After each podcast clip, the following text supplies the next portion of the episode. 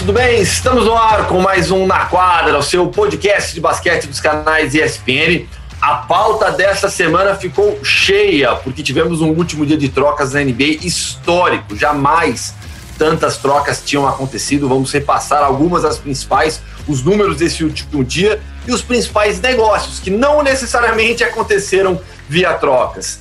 Eu, Gustavo Hoffman, estou sempre ao lado de Guilherme Giovanoni. Tudo bem, Gui? Tudo bem, Gu? Tudo ótimo. Mais uma semana muito agitada. A gente tinha discutido aqui na semana passada que a gente iria falar do Final Four, né? A gente até iria atrasar um dia a gravação para falar do Final Four. Porém, com essa semana agitada, a gente tem mais uma semaninha aí para falar do, do, do, basquete universitário. A gente achou mais importante trazer porque realmente foi muito movimentado, com um recorde, enfim, e contratações que deram o que falar. Pois é, né? A maior panela da história está sendo formada no Brooklyn Nets. Mas antes, Gui, para quem acompanha o podcast pelo YouTube da ESPN Brasil, deixa eu mostrar aqui, porque é, aqui, ó, eu tô vestindo a camisa do Tênis Clube de Campinas, basquetebol, tênis clube. É, e eu tô aqui também com a Flâmula. Você jogou lá, Gui? No ginásio joguei, lá do tênis? Joguei, ah joguei contra. Essa aqui é uma flâmula, essa aqui é uma flâmula comemorativa do ginásio Roberto Franco do Amaral Júnior, inaugurado em 28 de março de 1967, histórico ginásio do Tênis Clube de Campinas. Quem me mandou, Gui, foi o Mário Secone, que hoje é coordenador de esportes do Tênis Clube e foi meu técnico no tênis na categoria adulto. Né? Quando eu joguei o amador na Liga Metropolitana de Campinas, pelo, pelo time adulto de Campinas, do tênis, o Mário foi meu técnico, né? Na base ele não chegou a ser meu técnico. Quando eu joguei no tênis na base, eu fui treinado pelo Rodrigo. O Mário treinava o time juvenil na minha época, né? Eu era, infa, é, infa, eu era infantil. Joguei infantil no tênis clube, as outras categorias federadas eu joguei na, na hípica. Mas eu tenho um carinho gigantesco pelo, pelo tênis e agradeço demais o Mário pela lembrança. Tá aqui, ó. Mandou, mandou a camisa do tênis clube e a flâmula. Saudades demais. Alguns dos melhores anos da minha vida foram. Não virei jogador como você, né? Que você jogou só um pouquinho de basquete, mas alguns dos melhores anos da minha vida foram uma quadra de basquete. Olha, Go, eu vou te falar que essa camisa aí que você está já deu uma pequena polêmica, né? Porque você estava com ela para ser jurado do, do, do torneio Sim. de enterradas do NBB. E quando você apareceu com essa camiseta, eu já recebi mensagens de apaixonados pelo regatas, falando: fala pro Gustavo tirar essa camiseta. Não foi ele. Foi um dos nossos mais assíduos ouvintes, o meu querido amigo Felipe Orsolino, mais conhecido como sim. Trunfo, né? Jogou no regata. Jogou no regata, sim. Você jogou contra ele? Chegou a jogar contra ele? Era um pouco não, mais novo não, você. Não, a gente categoria. Eu sou, eu sou mais velho. Eu sou, eu sou 8-1, né? O Felipe, eu acho que ele é 8-6, 8-7. Eu não, 8, não acho que é um pouco mais 8-4, 8-5. Tá. É, mas é, a gente não, não, não Já, foi de categoria igual. Não coincidiu. Mas eu sei que ele, ele na hora ele falou: para pra ele tirar essa camiseta aí que não dá. Na transmissão não dá.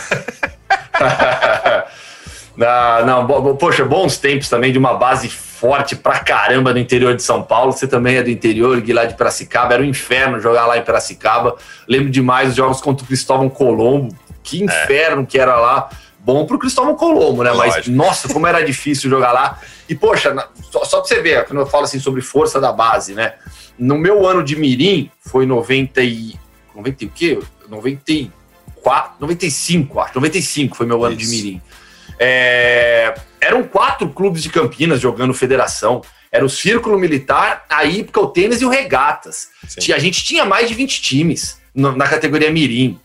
E hoje Sabe, só tem era, um, né? Um Infelizmente. Né? Infelizmente é, só tem juntou, um. formou o o Campinas, o Campinas Basquete Clube, né? Que aí juntou todo mundo, né? Isso, isso. Tem a academia e tem o Campinas Basquete Clube, que são é. em, em, categorias diferentes. Né? Bom, enfim, eh, divagamos é. um pouquinho. O nosso ouvinte às vezes reclama que a gente dá uma divagada, mas a gente é, é. saudosista, gente. Então vocês têm um pouquinho ah, de paciência que a gente gosta de falar, eh, principalmente do basquete do interior. Ah, eu tenho orgulho muito grande de ter jogado pelo tênis também. Obrigadão, Mário.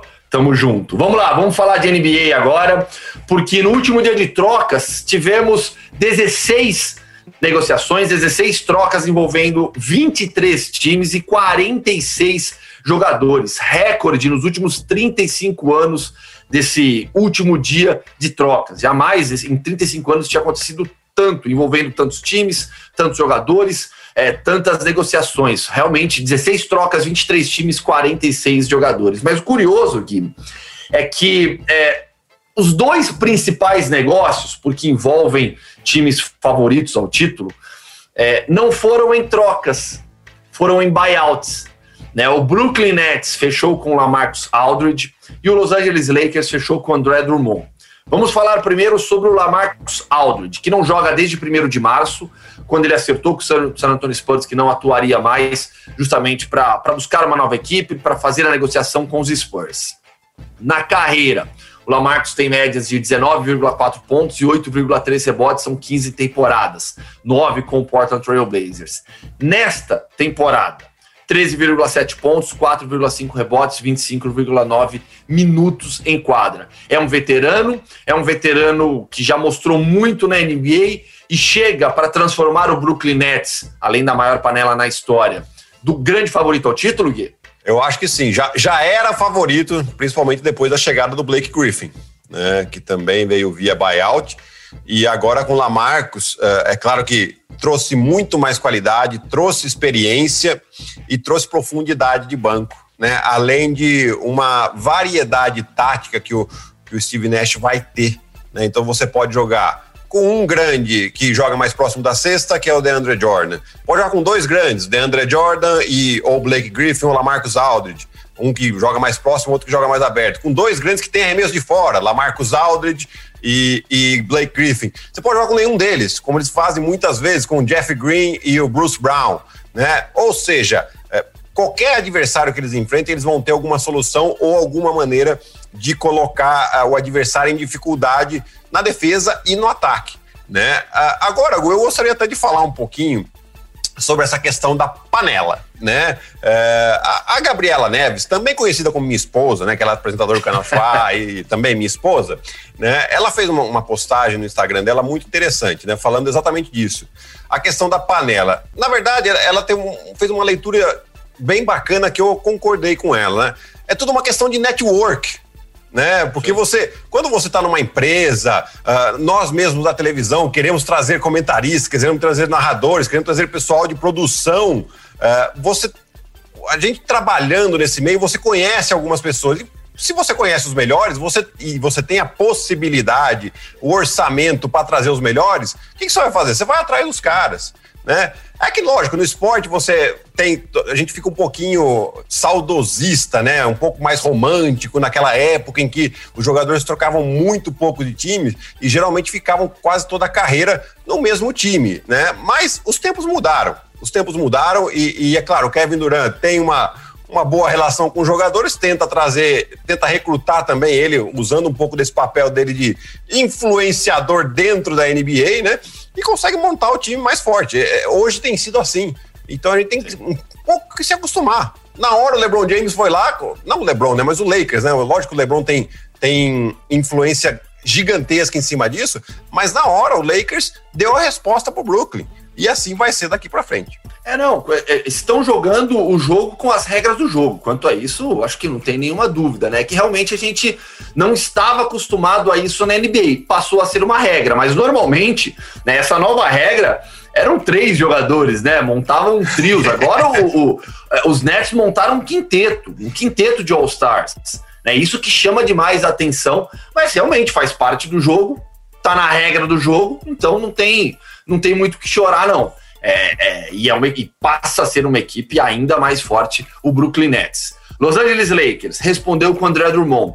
O LeBron foi fundamental, sim. O próprio Wold, nosso companheiro, Adrian Wojnarowski, disse que as estrelas do Lakers é que foram fundamentais no convencimento do André Drummond. É, fez o buyout, saiu do Cleveland Cavaliers. É, o Drummond, ele abriu mão do, do resto do contrato dele, de 27,9 milhões de dólares nessa temporada para se tornar um free agent. Não joga desde 12 de fevereiro, depois que ele e o Cleveland também acertaram a, a, a, a retirada dele da equipe para definir o futuro. 27 anos, média de 17,5 pontos e 3,5 rebotes em 25 jogos como titular do Cleveland Cavaliers nessa temporada. É, Los Angeles Lakers, baleado pelas ausências do LeBron James e do Anthony Davis. Aliás, a gente acabou nem abordando, mas é, o, o, próprio Brooklyn Nets tem também alguns jogadores com histórico de lesão. É, a gente não está falando de uma equipe que também pega cinco All-Stars, todos com a garantia, com a certeza que vai estar tá todo mundo em quadra, que não tem sido assim com esses jogadores. Mas Lakers, sem Anthony Davis, sem LeBron James, falamos recentemente sobre a, a necessidade do time se reforçar para chegar forte também nos playoffs, em uma posição boa. Chegou o André Drummond. E aí, conseguiram essa reposição necessária? Olha, é um bom jogador, tá? Eu, eu, tenho visto muito aí, principalmente em redes sociais. Ah, não, agora o Lakers vai, agora. Gente, é, sinceramente, se a gente, vamos, vamos pegar os dois jogadores que foram contratados aqui, Lamarcus Aldridge e, e André Drummond. Para mim não tem comparação. Lamarcus Aldridge é muito mais jogador, tá? Ah, não, tá numa fase já que não é mais aquele jogador do, do Blazers nem do, do início do San Antonio. Concordo perfeitamente. Porém, o, o, o, Lamarcus tem um encaixe muito melhor no Nets do que o André Drummond tem no Lakers. Por que, eu falo isso? Porque o André Drummond joga muito próximo da cesta. Não é aquele o pivô moderno que a gente está acostumado agora a ver, que arremessa de fora, que pode abrir mais a quadra para a equipe do Lakers. Não, é um cara que joga próximo da cesta.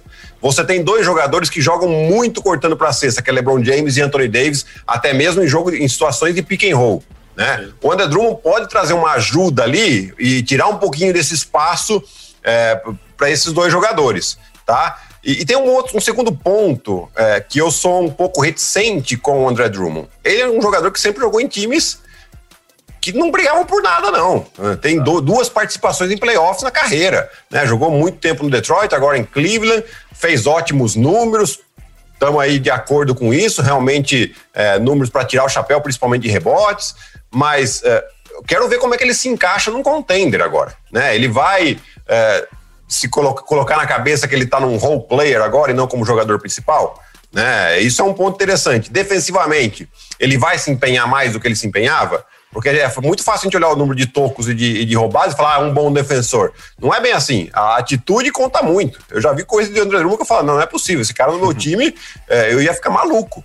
Né? É, mas, assim, é um jogador que tem qualidade, é um jogador que pode encaixar muito bem, é, dependendo da mentalidade com que ele chega nesse Lakers. Te falam mais, Gu, se, se fosse trocado essas contratações, se o Lamarcus Aldridge fosse pro Lakers e o André Drummond fosse pro Nets, eu, como torcedor do Lakers, se fosse, ficaria muito mais aliviado, porque é um jogador que tem muito mais encaixe pro Lakers, o Lamarcus Aldridge. Não foi assim.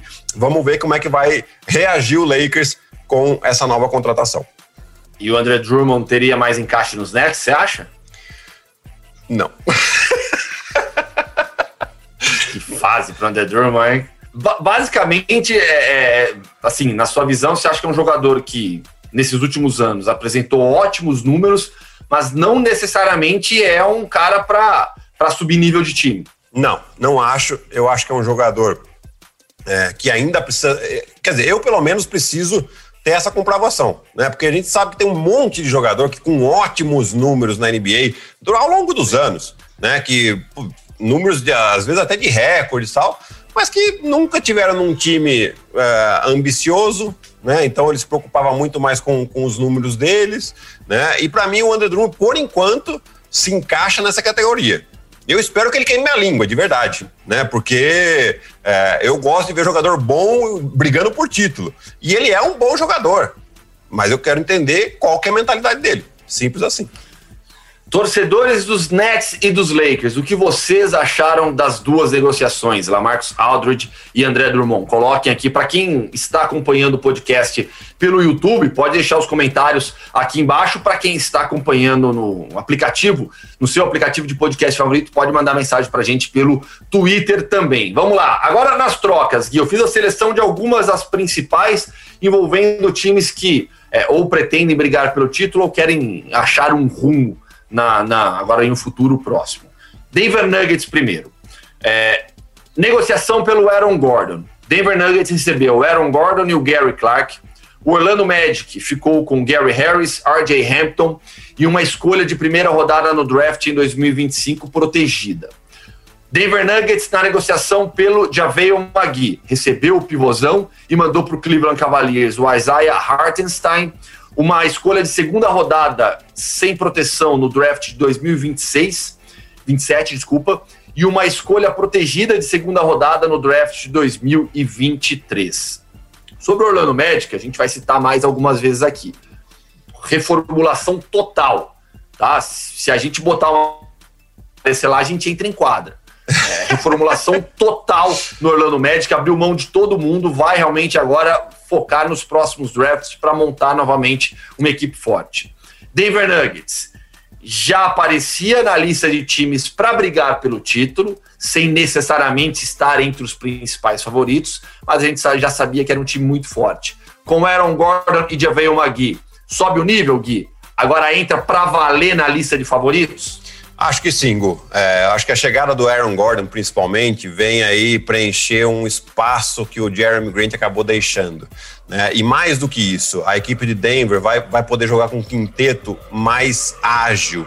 Né? Eu já vi aqui no, na estreia do Aaron Gordon, ele começou como titular e o Paul Millsap foi para o banco. Né? Um, uma formação bastante interessante com o Aaron Gordon, o Michael Porter Jr., Jamal Murray e o Will Barton, além, é óbvio, do Nikola Jokic. Né? Então você tem mais opção, inclusive vindo do banco, o Millsap, o Javal Magui é o tipo de jogador que não é excelente tecnicamente, tá, passa longe disso, mas é um jogador vencedor. Né? Isso sim, aí a gente pode colocar um cara que já foi campeão com Golden State, com Lakers no passado, sem ser protagonista. A rotação é importante, né? Exatamente, é um jogador que sempre vem muito bem do banco, coloca muita energia e protege bem o aro.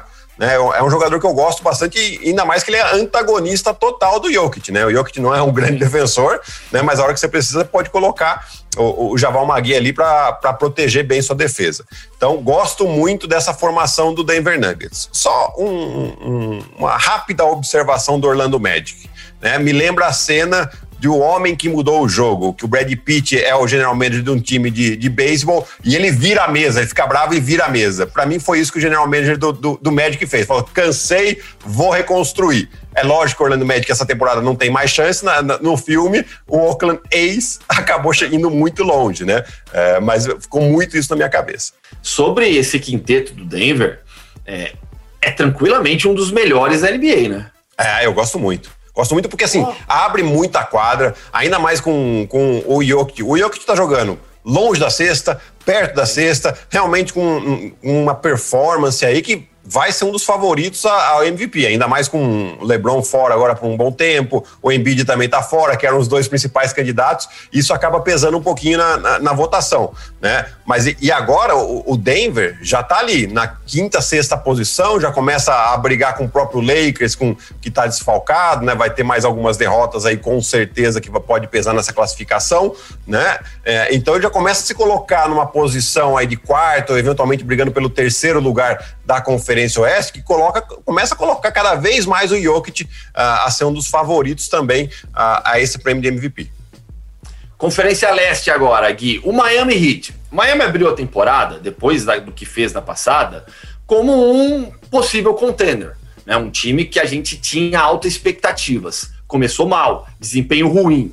O que fez o Miami Heat? Foi lá em Houston e trouxe Victor Oladipo para subir o nível, para recuperar o nível, pelo menos, que apresentou na temporada passada, mandou para o Houston Rockets Avery Bradley, Kelly Olynyk e uma troca de primeira rodada no draft em 2022.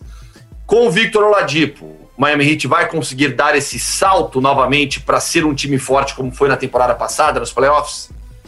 Eu acho que sim, Gu. Eu acho que vão, vão sofrer um pouquinho nesse começo, porque foram três trocas basicamente em uma semana, né? Teve a chegada é, faltou, do é, faltou citar o Nemanja Belitza aqui também, numa outra troca. Né? O, o, o Miami pegou o Nemanja Belitza, mandou para o Sacramento Kings o Maurice Harkless e o Chris Silva. Isso, e uma semana antes eles tinham também trocado pelo Trevor Ariza, né? um jogador experiente.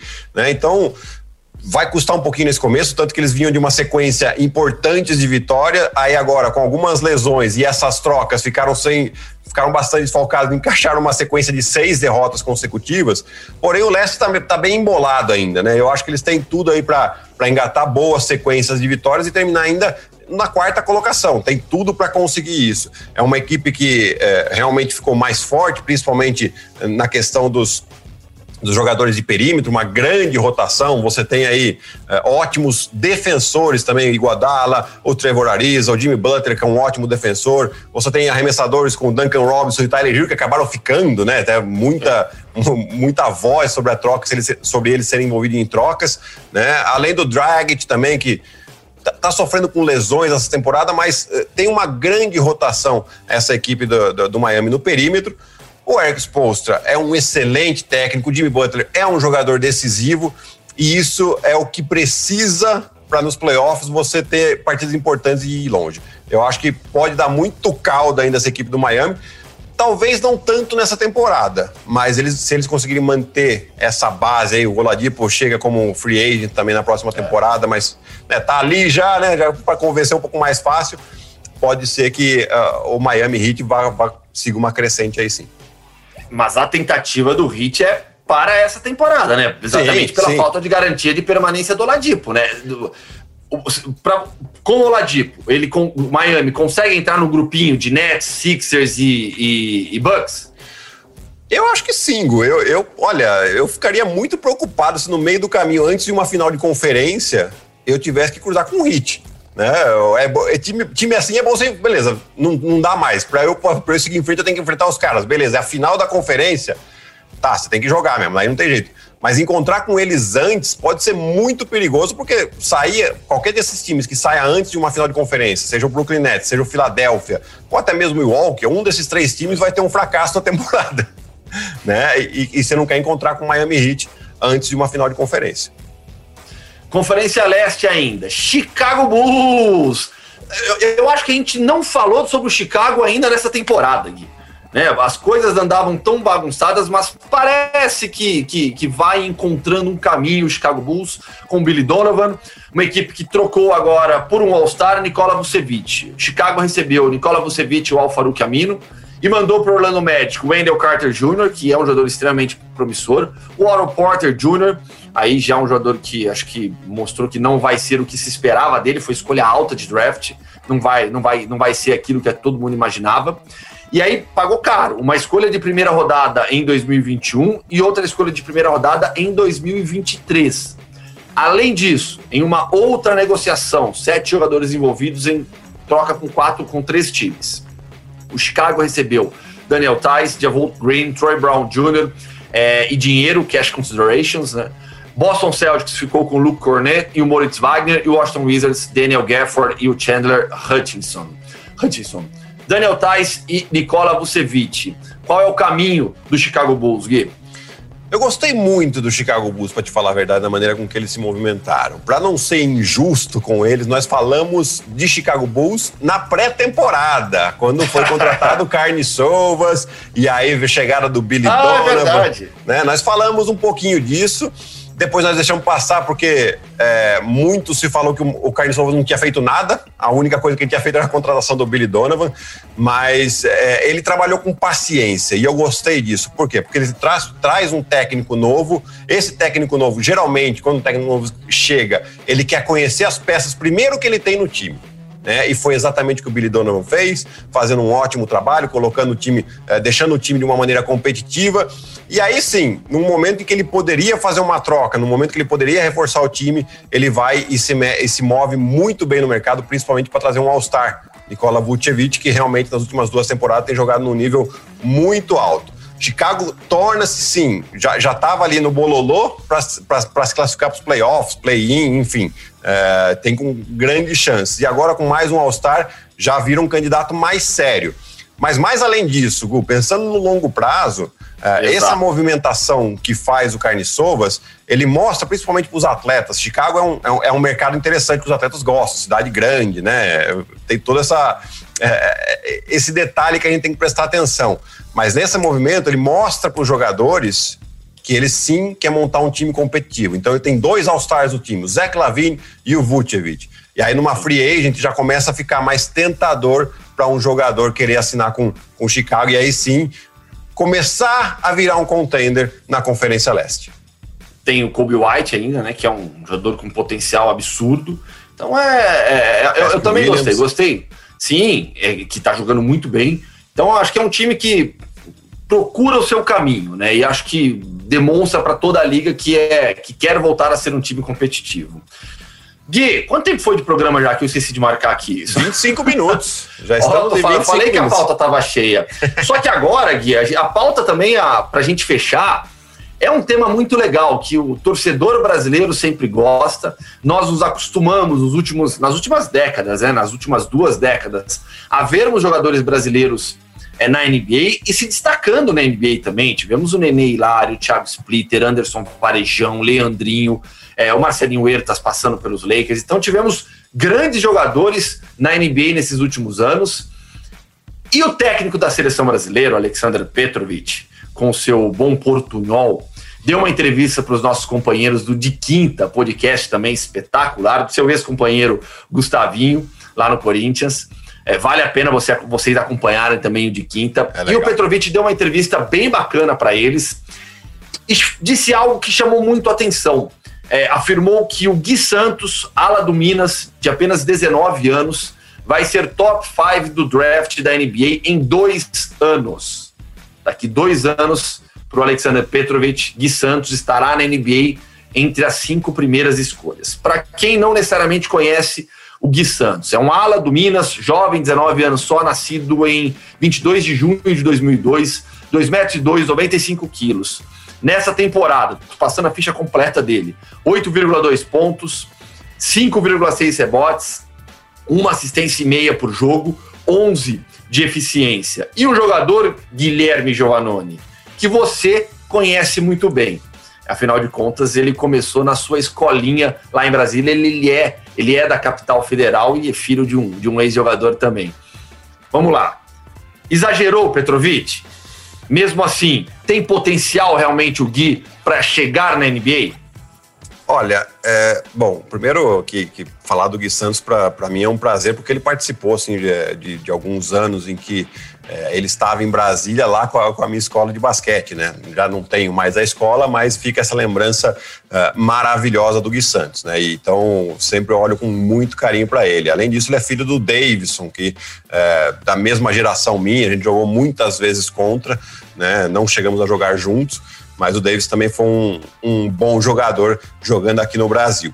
Né? Agora, o Petrovic, a meu ver, ele exagerou. Não que eu não ache que o Gui Santos não tenha potencial, é, é, é, mais uma análise mais detalhista mesmo. Né? Vamos imaginar, daqui a dois anos, no draft daqui a dois anos, ele vai ter 21 anos. É um cara que está jogando no Brasil, que por mais que a liga melhorou, beleza, mas os americanos eles vão olhar não vão olhar como olharam, por exemplo, para o Doncic jogando na Euroliga. Né? O, o Don't tinha 18 anos, o Gui vai ter 21. Então, essas escolhas mais altas ficam, inclusive, com jogadores até mais jovens, 19, 20 é. anos, que o pessoal já, já vê o, a, a, margem de melhora que esse cara pode ter. Tá? Então, esse é o primeiro ponto.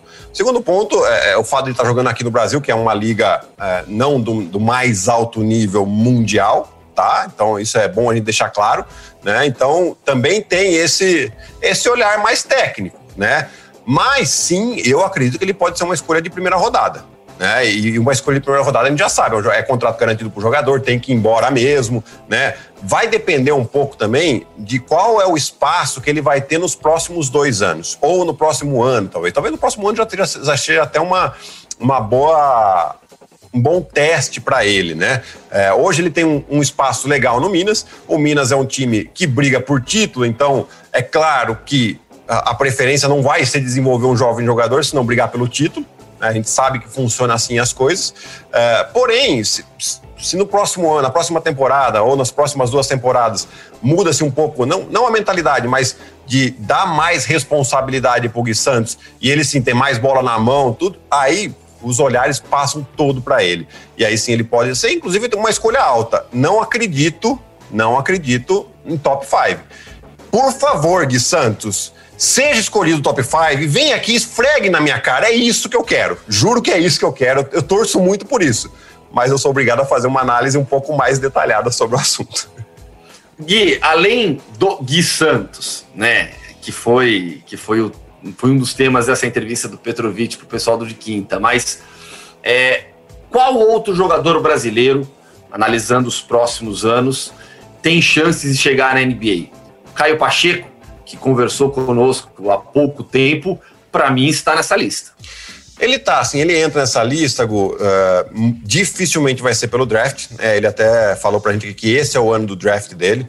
É, e se você olha aí nos mock drafts, ele não aparece ainda, né? É, mas a gente sabe que esse não é o único caminho. Né? Ele, se ele conseguir arrumar, continuar na, na Europa agora, uh, ou até mesmo sei lá, no, na, na, própria Argentina começar a se destacar ainda mais do que ele vem se destacando, uh, eventualmente consegue um treino em algum time lá, ele pode realmente sim, ele tem uma capacidade, é um menino que treina demais, né, muito disciplinado, muito focado naquilo que ele quer. Eu acho que ele poderia sim ter uma possibilidade na NBA. E claro, temos que falar do Didi. Didi já foi escolhido pelo Pelicans, né? O Pelicans uh, orientou ele aí jogar na Austrália, num, num, campeonato um pouco mais físico, onde ele vai ganhar mais cancha, já está melhorando, né? Então eu acho que esses são os dois principais prospectos, além do próprio Gui Santos. Né? Então fico aí com essas três apostas uh, Brasil na, na, na, NBA, o que muda um pouco, né? Se, se realmente esses três jogadores conseguem entrar na NBA, muda um pouco o fato da gente mandar sempre a maioria de pivôs, né? Agora a gente mandando Sim. já jogadores mais uh, de perímetro. Mais atléticos também, né? E é uma geração realmente. O Didi e o, e o, e o Caio são da mesma geração, né? A gente até falou isso. Aliás, para quem quiser ouvir o bate-papo com o Caio Pacheco, foi muito bacana. É só pesquisar aqui no histórico do Na Quadra para você, você ouvir todo o episódio completo, a entrevista completa com o Caio Pacheco, que joga hoje na Espanha. Gui, fechamos então. Fechamos. Deixa, posso só passar a programação? Quer passar rapidinho? a programação, né? Óbvio que eu esqueci, né? Lógico, toda semana. Bom, vamos lá. É, nessa quarta-feira, rodada dupla de NBA. Tá? A partir das 8h30, nós temos Dallas Mavericks e Boston Celtics. E a partir das 11 horas temos Los Angeles Lakers e Milwaukee Bucks. O Lakers, claro, sem o Anthony Davis e o LeBron James, talvez, quem sabe, o André Drummond. Na sexta-feira, temos uh, um único jogo de NBA, que é Dallas Mavericks e New York Knicks a partir das 8h30. Porém, nós temos a semifinal do, do Final Four feminino da NCAA a partir das 8h40 na ESPN 2. No sábado, temos uh, NBA Orlando Magic e Utah Jazz a partir das 10 da noite na ESPN. E aí o Final Four da NCAA masculina, começando a partir das 6h30, as duas semifinais na ESPN 2. No domingo temos um joguinho leve de, de NBA, que é Los Angeles Lakers, Los Angeles Clippers, a partir das quatro e meia da tarde. E a final do, do Universitário Feminino, da NCAA Feminino, a partir das sete da noite na ESPN 2. E aí já vou passar o da segunda também, porque tem a final sim. do Final Four, é aí sim na ESPN, a partir das 10 da noite, tudo aqui na, nos canais Disney, né? Nos canais da, da ESPN e do, do grupo Disney. Tá aí então, programação cheia para você, fã de esportes, para acompanhar muito basquete nos próximos dias. E fique ligado também aqui com o Na Quadra, você pode ouvir o Na Quadra no seu aplicativo de podcast favorito, faça sua inscrição, avalie a gente também no seu, no seu aplicativo e aqui no YouTube, para quem estiver acompanhando no YouTube, só deixar os comentários, deixar o like, tem que fazer propaganda de youtuber também, deixa seu like, seu comentário, etc. Tal, Se inscreva, ativa as notificações. Inscreva, é isso aí. Tudo isso aí que vocês sabem que vocês têm que fazer. Fechou, Gui? Fechou, Gui. Um abração e semana que vem a gente, claro, vai falar de NBA, mas vamos falar bastante também de NCAA. Vamos, vamos falar um pouquinho sobre os jogadores que se destacaram nesse March Madness e as próximas estrelas da NBA. Falar um pouquinho já também sobre o próximo draft, quem deve aparecer nas primeiras escolhas. Fã de esportes, valeu, um grande abraço, até semana que vem.